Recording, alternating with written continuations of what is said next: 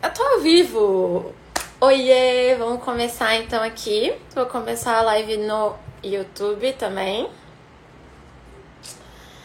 É... E é isso.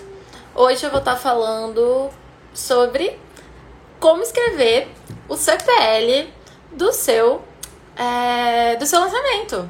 Como escrever o CPL, né? Os seus vídeos ali no seu lançamento. E hoje quem vai participar comigo é o Diogo. Tô convidando ele aqui.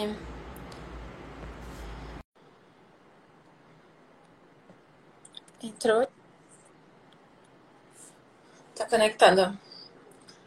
Certo. E aí, galerinha?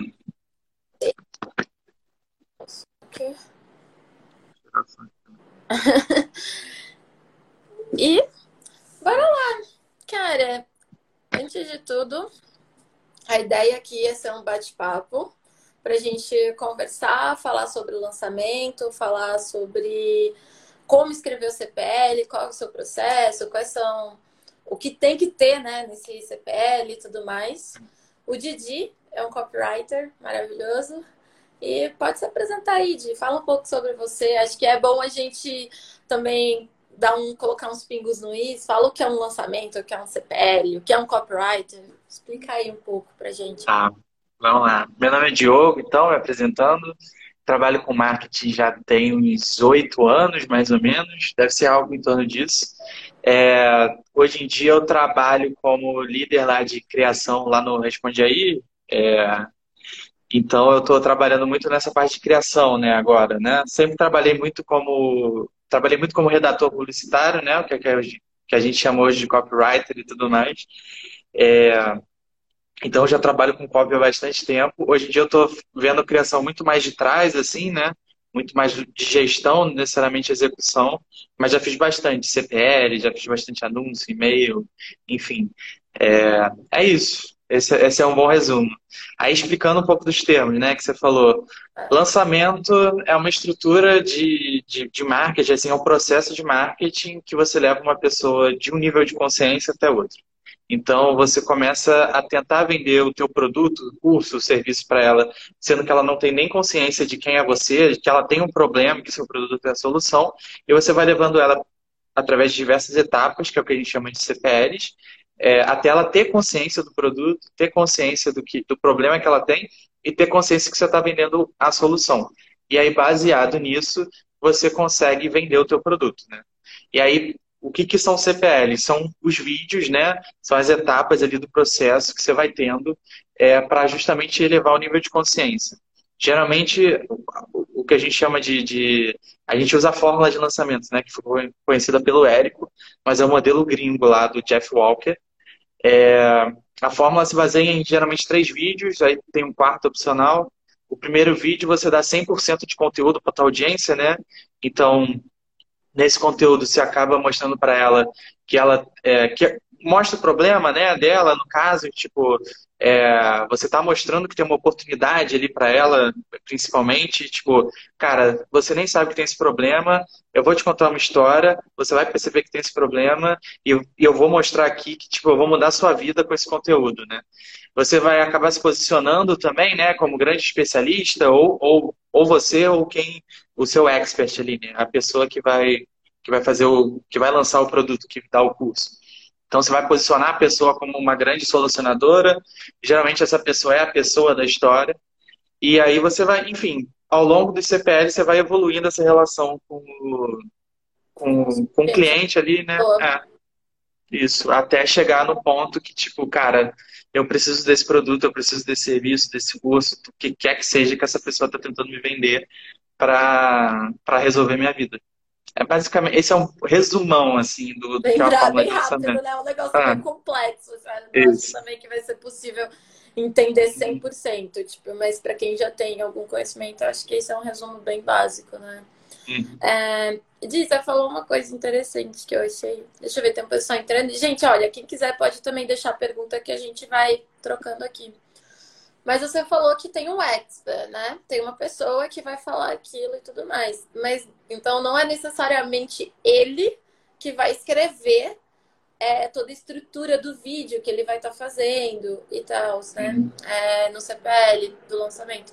Eu queria entender como que é essa relação para você, entendeu? Tipo, você vai escrever um negócio que outra pessoa vai falar, é como ser mais transparente, ser uma coisa verídica, sabe? Ser uma coisa que passe essa não sei a palavra agora, mas assim, que passe essa segurança, sabe? Porque uhum. é outra pessoa que vai falar, para não ser um negócio robotizado e tudo mais. É, eu acho que depende muito do expert que você está lançando e do, e do produto também. É, já escrevi CPL para expert que tinha muito domínio do conteúdo, então essa parte de conteúdo, né, tipo, do, do conteúdo em si que vai ser dado gratuito, é, eu só ajeitava os tópicos e ele meio que improvisando na hora. Como tem bastante gente fazendo lançamento, é, tem muita gente fazendo live, justamente por isso, que é mais fácil passar o conteúdo e tudo mais. Mas eu já tive experts que eu tive que escrever tudo, o roteiro todo, né? Tipo, tudo que ele vai falar, lia teleprompter, ou lia ali a anotação na hora e tudo mais. Então depende muito do expert que você vai estar tá querendo, você vai lançar, tem que entender direito a relação com ele. O que eu gosto sempre de fazer é um, tem que ter um momento de conversa inicial, de tipo, para você pegar justamente na história dele, geralmente, é, o que, que você vai trazer ali de história que vai dar o start para botar ele como autoridade também para convencer o, o o, o, lead ali, né? O cliente a aumentar a consciência, que a gente estava falando. E tem muito também de, tipo, é, entender que tipo de conteúdo gratuito ali ele vai estar tá dando. Porque a ideia dos CPLs, né, de um lançamento, é justamente você dar conteúdos gratuitos para as pessoas. É, tipo, porque isso um, acaba gerando autoridade com você, né? A pessoa te vê como uma pessoa de autoridade. Então, pô, esse cara entende do que ele está falando. E dois, é para a pessoa sair dali com alguma coisa que ela consiga aplicar na prática, com alguma coisa de fato, ela tem algum valor ali, né? Fazer não seja uma, troca. Né? Na vida isso, dela, isso. tipo, efetiva. Isso, não é, tipo. Isso, não é só um texto. É, então tem que entender se o conteúdo, se o expert consegue ou não passar o conteúdo. Eu acho que essa é a primeira etapa ali. Tipo, ele, ele fala bem, ele não fala bem. É, é melhor ele, ele me passar um conteúdo, me dar uma aula, eu transcrever essa aula e botar no prompter, ou é melhor deixar ele improvisar na hora e tudo mais. Tem que entender essa dinâmica.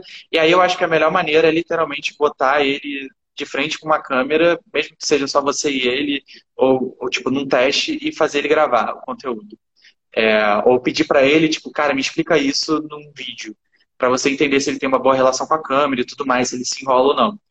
Dado isso, se você percebe que, não, beleza, esse cara entende o que ele está falando e ele fala bem para a câmera, estrutura com ele os tópicos só da explicação dele e toda a parte de vendas e de história que você vai botar ali, é, de quebrar objeção, todos os vídeos a gente está quebrando muita objeção, né? A gente está toda hora, tipo, porra, é, e se o cliente ficar com essa dúvida, você vai falar isso. Se o cliente falar com essa dúvida, você vai falar aquilo outro. Então, toda hora você está pensando exatamente nisso. É, essa parte de vendas tem que ficar copywriter, não tem como deixar na mão do expert. O expert entende muito do produto e do conteúdo, mas é bom sempre deixar no copywriter é, o, o, essa, essa parte de vendas, é, essa parte de vendas. E aí você deixa na mão do expert para ele apresentar o conteúdo e tudo mais. Mas eu acho que o primeiro passo é esse pedir o teste né, de vídeo para o expert, pedir para ele falar em frente à câmera, estando confortável com isso, deixa ele apresentar os conteúdos, escreve a parte de vendas. Não, achou que ele não mandou bem, escreve tudo, deixa tudo scriptado para justamente fazer ele ler no teleprompter. Legal, bacana. E você tem alguma pergunta? Tem alguma coisa assim para falar ou não? Não? Deixa. Assim, uma parada que eu sempre gosto, principalmente pensando em script, né? Aí, tipo, eu acho que entra um pouco mais no, no, na operação, na execução ali, mas é, sempre quando a gente está escrevendo coisa para internet, principalmente, a gente tem que sempre lembrar que, tipo, é, o texto é diferente do jeito que a gente escreve um e-mail, por exemplo. Então, escrever um e-mail é uma coisa, escrever um script é outra. Então, a todo tempo você tem que estar lendo, relendo em voz alta, indo para frente do espelho, falando, fazendo entonação. Botar essas marcações no script é muito importante também. Principalmente se o expert é meio travado, ou se ele não se expressa bem, ou se ele parece que está sempre lendo. Então, dar o máximo de indicação é importante. É, por isso que o, CPL tipo, tem um papel muito grande do que está escrito, mas tem um papel de direção, de, de um monte de coisa ali também, né? Então, é, e é o papel do copywriter, do redator, pensar nesses problemas antes. Pensar, tipo, precisa de uma entonação X, precisa de uma entonação Y. Legal. Ô, Di, qual que é a diferença, assim, por exemplo, de um coprodutor para um copywriter, assim, dentro do, da estrutura ali de um lançamento e tudo mais? Porque o coprodutor ajudaria nessa parte também, não? Tipo, é, uhum. não sei também, estou te perguntando. É, então, tem muito coprodutor que faz tudo. É... Então, tipo, é o cara que vai cuidar de gerenciar o tráfego, escrever a... Ele é bom de copyright, ele é bom disso, bom daquilo. É, quando o co-produtor, assim, né, que é o cara que ajuda o expert a produzir o conteúdo, porque o expert é bom no conteúdo, mas não sabe vender, geralmente o co-produtor é um cara que sabe vender bem na internet, é um cara que sabe de marketing digital. Quando esse co-produtor, ele, ele tipo, sabe de copy e tudo mais, aí ele meio que já vai escrever o script pensando nisso. Quando esse co-produtor precisa de um copywriter, né, de um redator, Aí eu acho que tem que ter muito essa comunicação de alinhar a expectativa nesse sentido. Tipo, cara, o que, que você tá. Como é que você vende? Tipo, o que, que você quer vender? Qual é, qual é a meta? É, é, quais são os defeitos do expert para eu tentar corrigir aqui? Enfim. Então tem muito isso, assim. É, e eu, eu nunca acreditei muito no papel que, tipo, o redator não possa se meter muito também no, na estratégia ali em si, né?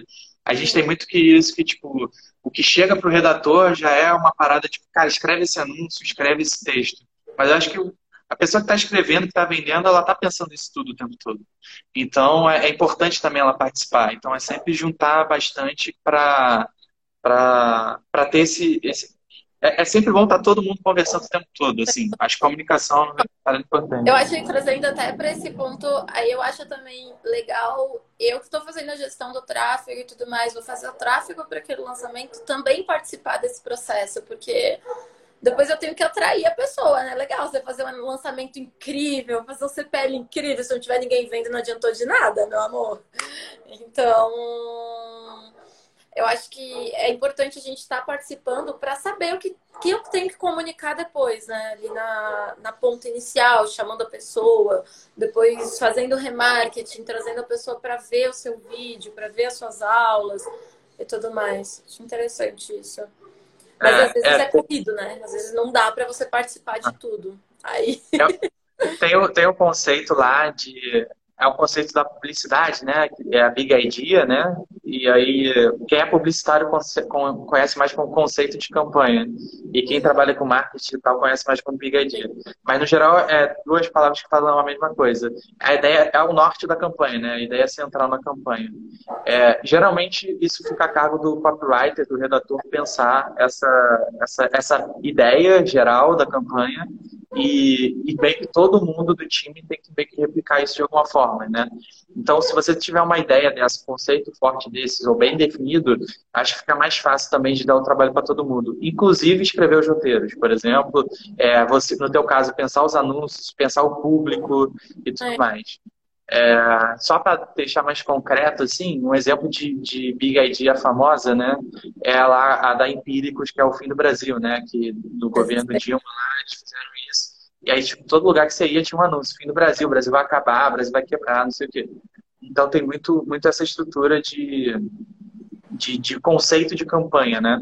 É, em, agência, em agência de publicidade a gente vê muito o conceito da campanha. A, no marketing digital a gente vê muito como bigadinha, mas no fundo é a mesma coisa. É o norte da campanha em termos criativos. E eu acho que isso serve para todo mundo. Entendi. Legal. É bem bacana. Acho interessante isso.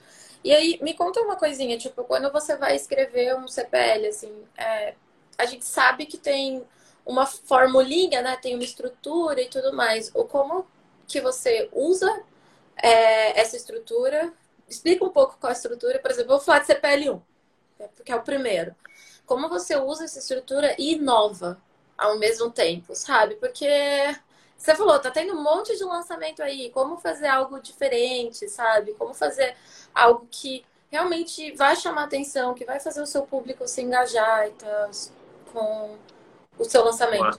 Boa, Boa pergunta. Pergunta complexa, por sinal. É... Esse é meu objetivo aqui. Então, o CPL, né, essa, é a fórmula de lançamento, que é de onde vem essa estrutura de, de crescer, nível de consciência e tal, ela tem uma estrutura de três vídeos, né, como eu falei lá no começo. O primeiro dos vídeos, que é o CPL1, ele tem que ter 100% de conteúdo, né? Então, é, é, é justamente, é, é, o vídeo que você mostra uma oportunidade ali, o cara nem sabe que tem um problema, nem sabe que tem uma oportunidade, mas você mostra que existe uma oportunidade ali. É, você já mostra é, conhecimento do tema, você já mostra que você sabe o que você está falando, e também você muda a vida dele de alguma forma. Então você tenta trazer é, algum conhecimento que ele não tinha, e aí ele vai passar a ter ali. E geralmente você vai o cara é, colocar esse conhecimento, é, faz isso para você tem resultado, enfim, você vai meio que trazendo ele para a realidade ali, né, no caso. Esse primeiro CPL, cara, ele geralmente é o mais, mais, mais fácil, assim, entre aspas, de você mudar alguma coisa, né? Porque, no fundo, é conteúdo. Então, existem várias formas de você dar um conteúdo ali para a pessoa. É, e, é muito, e é muito bom você sempre ter na cabeça, tipo, beleza, esse primeiro é para alguém que não me conhece. Alguém que não me conhece, o que, que eu tenho que fazer para essa pessoa? O que, que, o que, que seria bom para eu falar para ela, para eu, eu ser relevante, por exemplo? Então, é meio que isso. Essa é meio que a estruturazinha ali do primeiro. O segundo CPL, ele já é mais. Ele já, você já começa a mostrar que existe um produto, talvez exista um produto que resolva o meu problema. É, o problema que eu estou criando ali, mostrando para ele, né? Então você tem que meio que recapitular a oportunidade que você mostrou lá, lá atrás, né? É, recapitular quem é você, e aí você bota um estudo de caso, você bota uma aplicação prática do teu produto resolvendo um problema, por assim dizer, né? É, não chamando tanto a questão de vender ainda, mas mostrar que, tipo, ó, no meu caso eu vou fazer isso. É, assim, eu vou usar isso, mas você pode fazer do jeito que você quiser.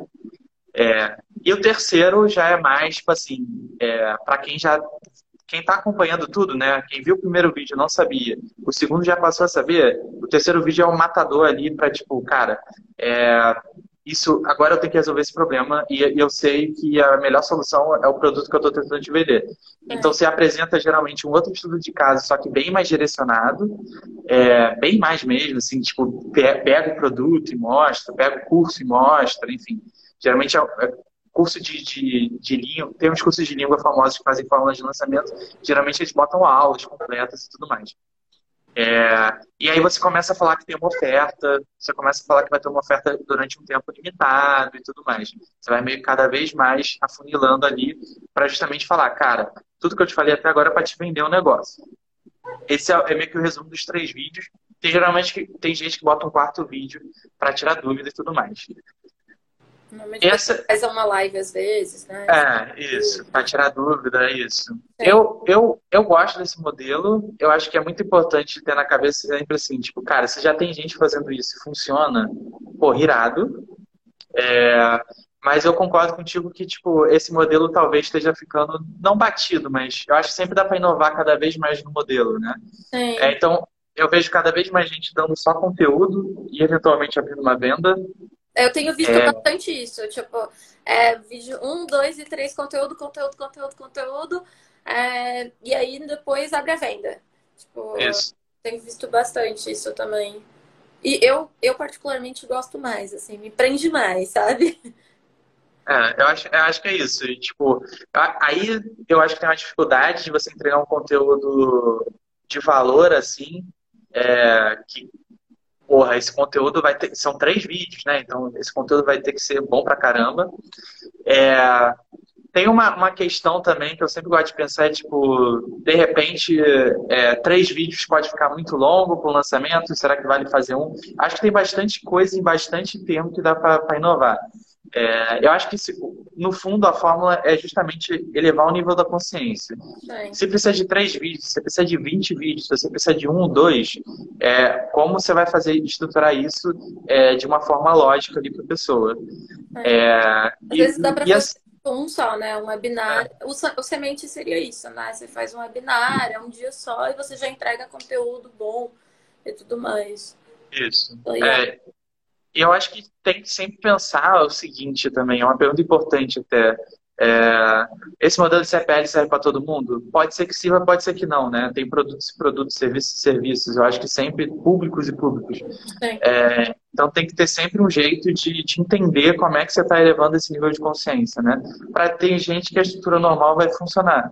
tem produto que não vai funcionar, você tem que pensar em outra coisa. No fundo, é, isso é uma parada que eu sempre gosto de, de pensar, assim, quando eu estou escrevendo qualquer coisa de venda e tal. É, o primeiro uso do produto é na cabeça da pessoa. Então, o CPL serve para isso, para a pessoa visualizar o produto na cabeça dela. Legal. É, se, se você consegue fazer isso com um vídeo só, teu produto é simples o suficiente para fazer com um vídeo só, beleza, esse é teu lançamento, foca em fazer um melhor vídeo.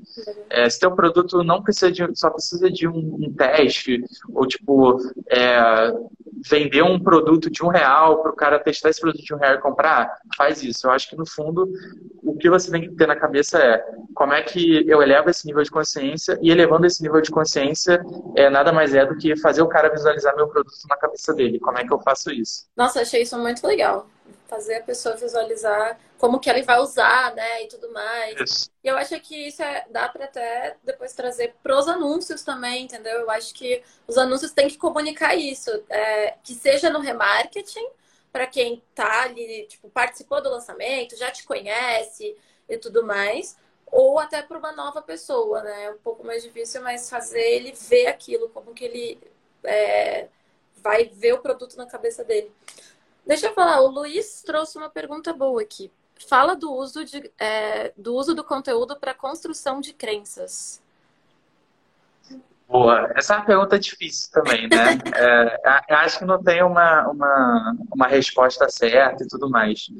É, eu, eu vou tentar não ser muito abstrato, mas assim. Explica é... qual que seria a construção de crença. Eu estou tentando pontuar, porque não é todo mundo que entende esse mundo e tudo mais. Então, tipo, explica tá. primeiro o que seria essa construção de crenças, e aí você a gente fala do uso do conteúdo para isso. É, então, Aí, aí, por isso que eu acho que é uma pergunta mais complexa do que parece, né? Você pode enxergar a criança por vários, vários meios diferentes, né? Tem, é, é, é, é literalmente fazer o cara acreditar que, tipo, é, o que você está falando é uma verdade ali, né? Então, tipo, é, e, e, construir uma crença na cabeça dele que, tipo, meu produto serve para isso e tudo mais. A gente pode ver por marca, por uma visão de marca em si, de, tipo, acreditar na marca, acreditar na pessoa, acreditar no, no expert. No fundo, é, é, é literalmente passar um cara que não confia, não tem motivos para confiar em você, para ele confiar em você, né? É, eu acho que, tipo, isso passa por várias coisas. É, o que me move, assim, o que eu sempre testei e pareceu funcionar é as pessoas são movidas por emoção, mas elas justificam com lógica depois. Então, geralmente as pessoas compram emocionadas, né, com alguma emoção, depois elas justificam na cabeça delas é, com alguma lógica que ou você dá ou você não dá, às vezes.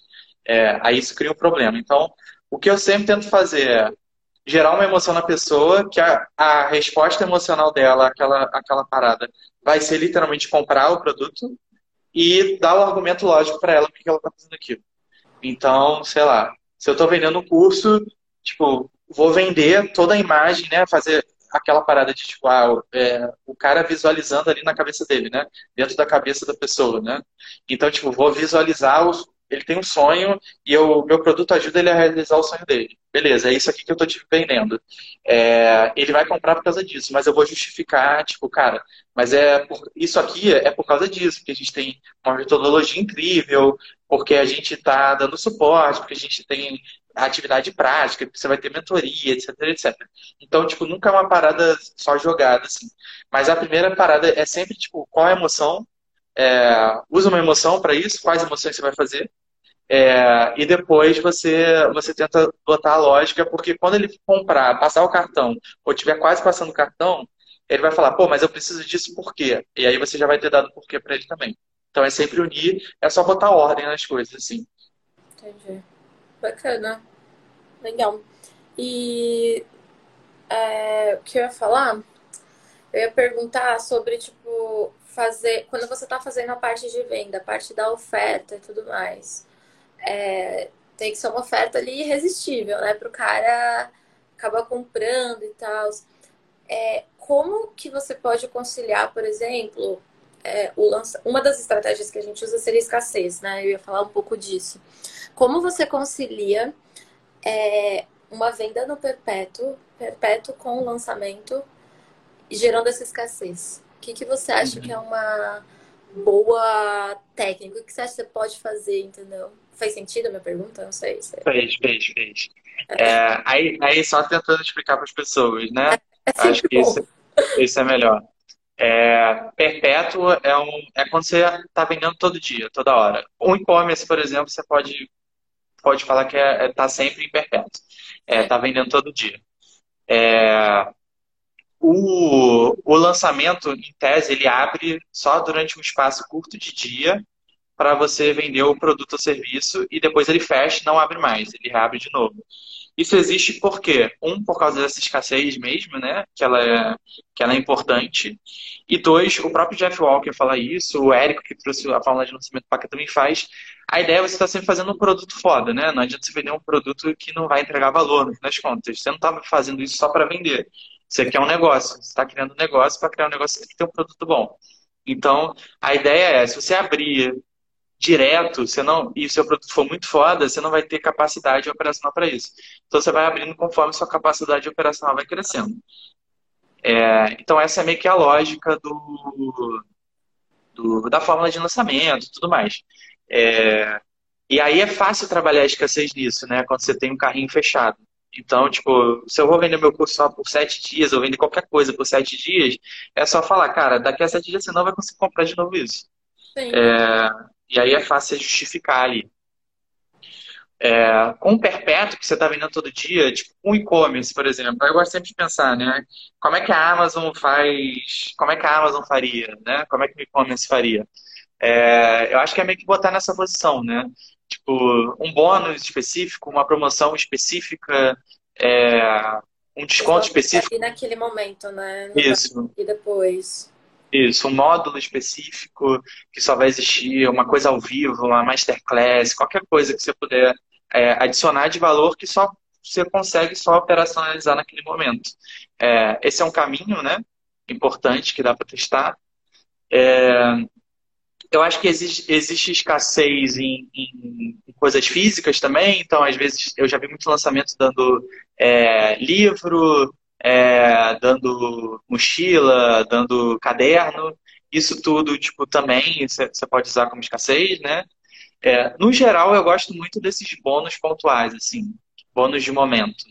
Então, sei lá, é, se eu vou vender um curso de gestão de tráfego, por exemplo, e eu sei que a gente está ali em, sei lá, em setembro, agosto, setembro, é, eu posso vender um conjunto de três aulas ao vivo para Black Friday, que vai ser em novembro, que vai vai estar no time, entendeu? Então eu iria numa linha dessa, por exemplo. Depende muito do produto ou do serviço, mas é justamente procurar essas coisas pontuais que você conseguiria fazer.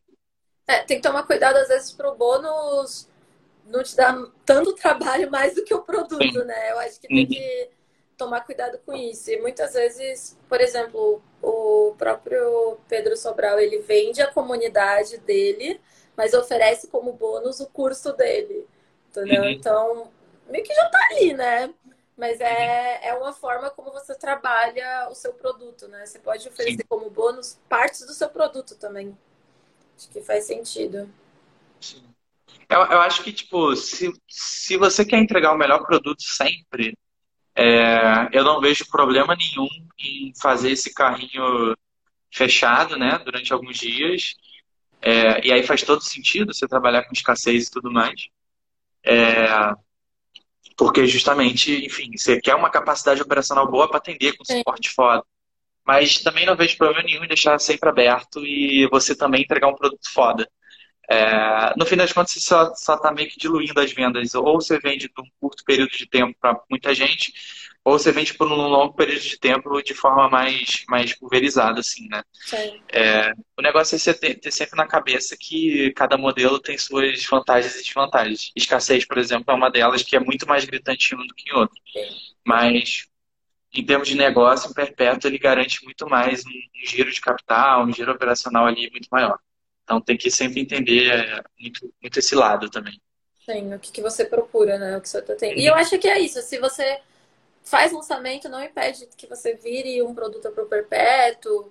E eu acho que dá para você ir trabalhando com as duas formas. Às vezes você pode ter um perpétuo de entrada e um premium que você faz um lançamento, por exemplo. Uhum. E aí você trabalha esses dois produtos, né? De formas diferentes, com comunicações um pouco diferentes. Sim.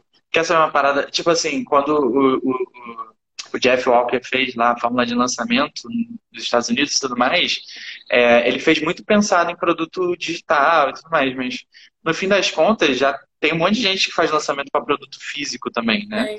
Então, tipo, não existe um limite, né? Não existe.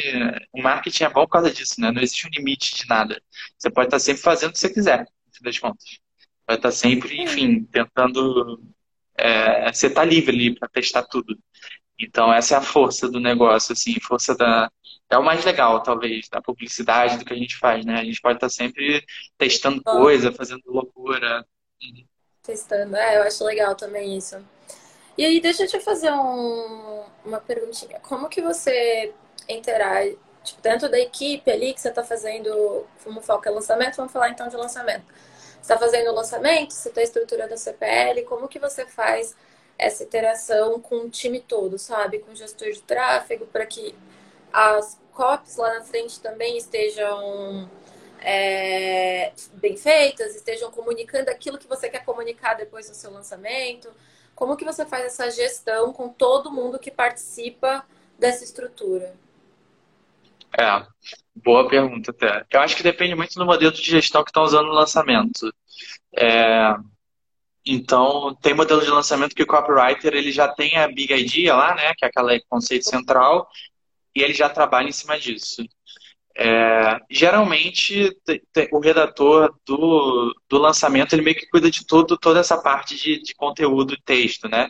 Então, também é o cara que vai escrever o anúncio, também é o cara que vai escrever o CPL, também é o cara que vai escrever os e-mails, os SMS, enfim, qualquer ponte, forma de contato ali, né? E aí fica mais fácil, porque está na cabeça de uma pessoa. Mas, quando você faz lançamentos muito grandes, você tem uma equipe de gente, né? Você tem muita gente fazendo um monte de coisa. Então aí você, aí depende muito, aí vai do papel do gestor, é, aí pode ser o coprodutor, né, como, como figura de, de gerir tudo, ou como o diretor criativo, ou enfim, com a pessoa que está lidando com a parte de criatividade, de meio que tipo dar o, dar o gás ali de, de unir as pontas, né, de enxergar isso todo. No geral, com uma ideia forte, com um conceito forte, é bem tranquilo fazer isso, assim. É mais fácil você entender isso e tal. Então, é, fica muito mais tranquilo você entender o que você está fazendo. É, eu, eu, acho que, tipo, ter uma ideia central não precisa ser uma puta ideia nem nada, mas tendo essa ideia central já, já bem direcionada, ajuda muito para essas pontas soltas não ficarem tão soltas. É, então, acho que esse é o, é o, caminho, assim, né? Ter uma puta ideia boa, que, um conceito bom que está unindo todo mundo, é, Acho que isso. Falando acho que... Sim, por exemplo, tem muito negócio, né? Que às vezes é o próprio expert que é o dono e tudo mais. Você já chegou a ter algum tipo de problema nesse sentido? É, com o expert, dele virar e falar, tipo, cara, não, não tem nada a ver isso aqui. Aí você.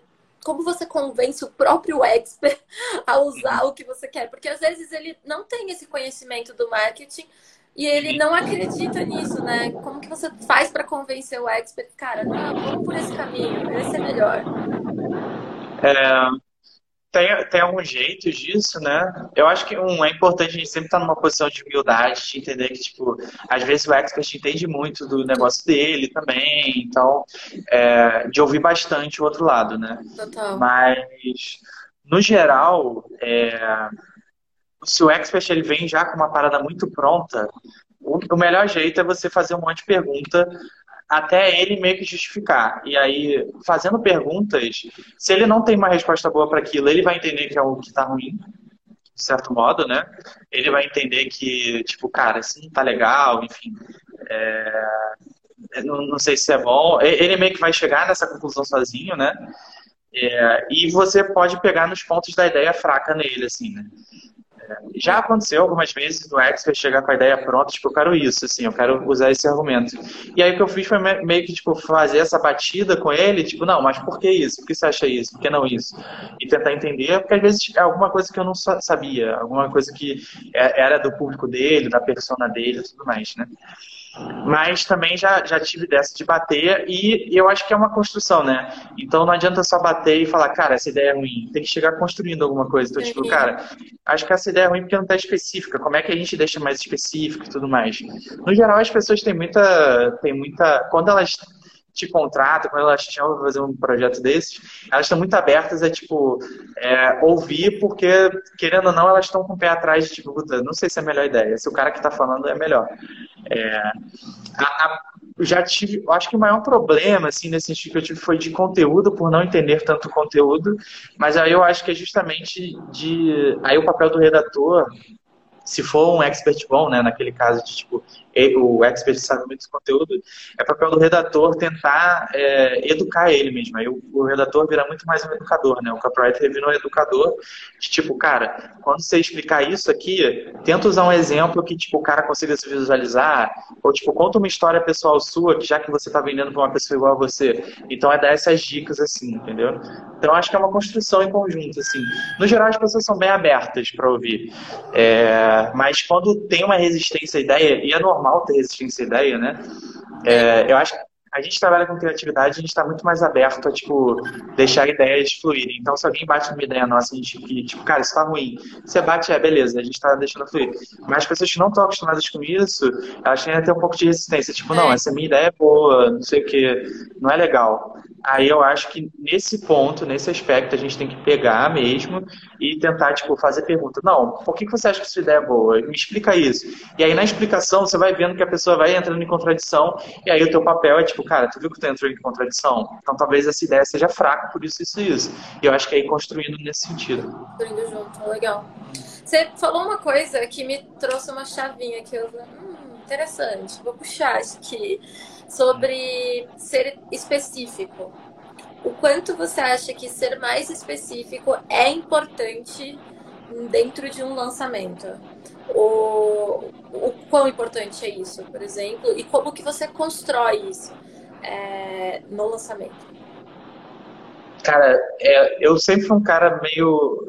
Durante muito tempo me acontecia era preciso. Qual, qual era o limite da especificidade, né? É, é, é isso, eu pergunto. O limite da especificidade. É, o limite, qual é o limite da especificidade? É, eu acho que num vídeo, por exemplo, você pode. Você tem um limite um pouco. Você não precisa abusar tanto. É, porque você tem outros recursos que você pode usar. Você pode usar recursos visuais, pode usar outros recursos de vídeo para ajudar a pessoa a enxergar. Mas no fim das contas, a especificidade ela ajuda a pessoa a enxergar um filme na cabeça dela, onde ela é a protagonista e ela está vivendo aquilo. É, e ela está vendo aquele benefício e tudo mais. Bem naquela lógica de tipo, é, o primeiro uso do produto na cabeça das pessoas. Então, se eu estou tentando vender para você uma lasanha, sei lá, eu, Gabs, compra a lasanha aqui. Tipo, tô, é. quer comprar essa lasanha? Você não quer? Vai falar, Gabs, compra essa lasanha que, tipo, tem um queijo aqui, queijo grana padano e recheio de presunto. Já melhorou? Foi mal. Aí eu posso ir ser mais específico cada vez, cada vez mais. Gabs, essa lasanha tem recheio de não sei o que, tem é, parmesão em cima, queijo grana, tá dando não sei o quê. Ela posso querer isso. Favorita do... Isso. E aí eu ir cada vez sendo mais específico, tipo, cara, você corta ela, tá vendo? Você levanta a lasanha, vem o queijinho junto, é, tipo, a massa aqui é, porra, macia, não sei o quê. Olha o cheiro disso, você vai, tipo, tem cheiro de fresco, não sei, você vai, cada vez que você é mais específico, mais o filme vai ficando é, feito na cabeça da pessoa o, filme vai ficando pronto na cabeça da pessoa. Então, a especificidade no roteiro de vídeo, por exemplo, ela é muito mais para você usar junto com o recurso visual, geralmente. Então, tipo, é, se você está no momento de trazer um depoimento, por exemplo, cara, você vai ser uma pessoa de sucesso é, igual essas pessoas aqui. Aí você mostra o depoimento, assim. Você não precisa, tipo, contar caso a caso, porque a pessoa meio que está vendo o depoimento ali já está ajudando. Mas a especificidade ela ajuda exatamente disso, para construir é, o filme na cabeça da pessoa. Então, é, quando você vê uma história bem contada, por exemplo, um livro mesmo que você pega e lê, geralmente ele tem os detalhes específicos justamente para te botar cada vez mais naquele mundinho ali. É a mesma coisa que você está fazendo com o vídeo quando você é específico. E Isso aí, é específico. Exemplo, se você tem pouco tempo, se você tem. Você vai fazer um story. Você tem pouco uhum. tempo. Como que você trabalha isso de uma forma que dê tempo, né? Ali dentro daquele uhum. contexto. Uhum. Aí eu acho que, um, você pode testar vários stories, tá? Eu acho que eu sou muito defensor de testar. Então, tipo, você pode testar vários stories e aí você vê qual, qual que ficou mais. É, porque a especificidade, ela, tipo, uma frase, você pode botar 10 coisas específicas em cada coisa da frase. Então, não existe uma parada específica só. Existem 10 coisas específicas em uma frase. Então, eu acho que, tipo, quais são essas coisas que são específicas desse produto, ou dessa ideia que eu estou tentando passar, ou dessa objeção que eu estou tentando quebrar. Qual, tipo, numa escala, né? Qual, qual, qual é, quais são as, as...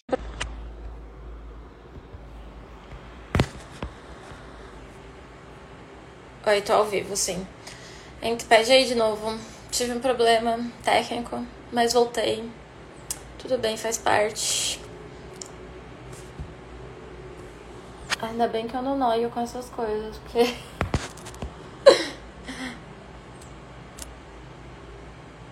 Cadê tu? Ai, calma.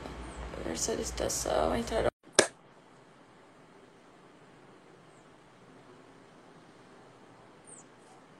Entrando. Nossa, entrou. Aqui entrou. Nossa, meu celular tá muito ruim tem que comprar um celular para fazer live.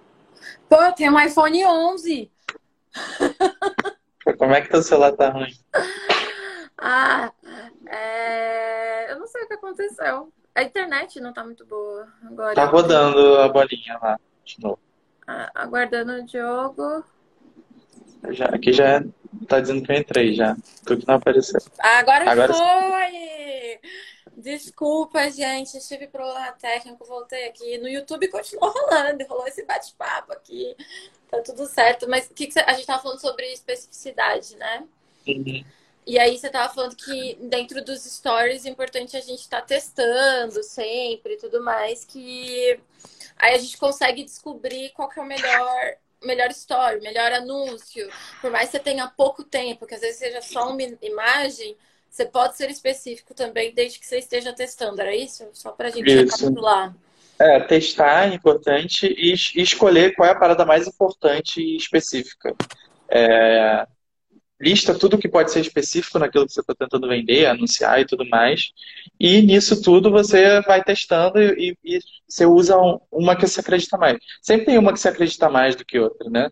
Sempre tem uma que você acha que vai ser melhor. Mas então, você é... acreditar não quer dizer que é o que vai funcionar com o seu público.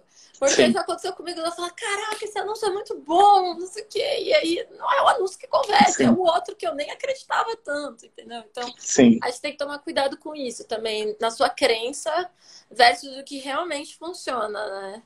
É, a crença ela, ela não resiste à realidade dos, dos dados, né? Sim. Então, tipo, o número, ele sempre vai dizer, vai dar a opinião final, né? Vai bater o martelo. Eu acho que tem uma parada de, tipo, o segredo de uma boa copy é, é você entender de gente, né? No fim das contas é isso. Então, é, tipo, justamente você, literalmente, você tá falando com outra pessoa, você tem que entender de pessoas. É, e aí, com isso, você consegue entender. Eu, eu sempre uso isso como um termômetro para, tipo, o que, que eu tenho que priorizar qual é a que eu estou falando melhor com a pessoa, né? É, eu tô, tipo, se, se, se, o meu trabalho é bem feito, quando uma pessoa entende o que eu estou falando, que, que eu estou falando certo, eu estou falando direito com ela. Então, para ser específico, por exemplo, é sempre pensar no cara que está do outro lado. É, o que pode dar merda é justamente isso. Às vezes você não entende seu público direito, você não entende com quem você está falando. Até, é... Você, por exemplo, às vezes, como o copywriter que está escrevendo, você não sabe direito a segmentação, a base que eu vou estar tá trabalhando. E essa é uma coisa que eu estou tentando sempre trazer para os copywriters. Olha, é essa base agora, porque uhum. eu acho que dá para a gente mudar a comunicação de acordo com cada, cada público, né? Sim. E é difícil esse trabalho, porque publicidade, tipo, o que a gente faz, publicidade nada mais é do que fazer, fazer uma mensagem em massa que consiga tocar o individual de uma pessoa. Então você vê um anúncio e você tem que pensar que, tipo assim, é, tipo, cara, aquele anúncio foi escrito para mim, mas no fundo aquele anúncio foi escrito para milhões de pessoas, né? Sim. Então, quando a gente está subindo uma campanha, por exemplo, você está sempre, tipo, você está subindo um, um, um, bolo de pessoas ali, né, para aparecer aquele anúncio, mas no fim das contas o que você está fazendo é fazer uma mensagem que é para uma caralhada de gente ser específica para uma só, né? Uma só. E é, é meio... coisa no CPL, né? Quando você está escrevendo o seu vídeo, uhum. Você, vão ter várias pessoas vendo e você está tentando ser específico para uma única pessoa, que ela se identifique com aquela história. Então, às Sim. vezes, é, se voltar, por exemplo, para o lance da lasanha, você falar do a lasanha com, com queijo grana padana pode funcionar comigo, mas pode não funcionar com Sim. o Joãozinho, né? Então, que... E aí você tem que se preocupar com o tanto de coisa que está acontecendo, né? Com, tipo, o tanto de gente que pode estar. Tá... E às vezes. Esse é um problema de ser específico no vídeo, por exemplo, que eu acho. Se você for muito específico em alguns pontos, às vezes o cara não vai se identificar. Então você tem que sempre ficar naquele meio termo ali de tipo, tô sendo específico, mas se eu for demais, talvez ele se afaste. Então tem que, tem que ter, para ele sentir que é pessoal, né? Então aí você lida mais com os problemas maiores, com com, com as soluções maiores, assim, é, do que ser mais específico. Óbvio que quanto mais, é, e aí você que trabalha com tráfego, você sabe mais disso, né? Dá para ser cada vez mais específico nos públicos, né? Então dá para funilar cada vez mais, é, fazer mais personalizado. E aí nessa de fazer personalizado, a gente pode testar muita coisa também. Mas no fundo é isso, é, é uma mensagem de que uma pessoa vai levar, só que você fez para muita gente. Bacana, bem legal isso. Acho que é isso, Diz. Tem alguma pergunta? Tem alguma coisa? É, quer Não. falar? Pode falar. Não, tô de boa. Foi um prazer estar aqui, por sinal. É, falando contigo. problemas técnicos aqui no Ah, faz parte. Se não tivesse problema técnico. É, é. é, mas foi ótimo, adorei estar aqui. Me chame mais vezes. Não, chamo, chamo sim. A gente pode falar sobre outras coisas. Eu adoro copy, apesar de ter que aprender ainda muita coisa. Eu acho que é um mundo enorme e eu gosto de me conectar com isso, de aprender mais, para poder fazer o meu trabalho melhor também. Não quero ser copywriter, não, tá? Só quero. É. E é isso. Beleza. Então é isso, gente. Um abraço. Um abraço. É... E é isso, vamos lá. Beijo. Beijo.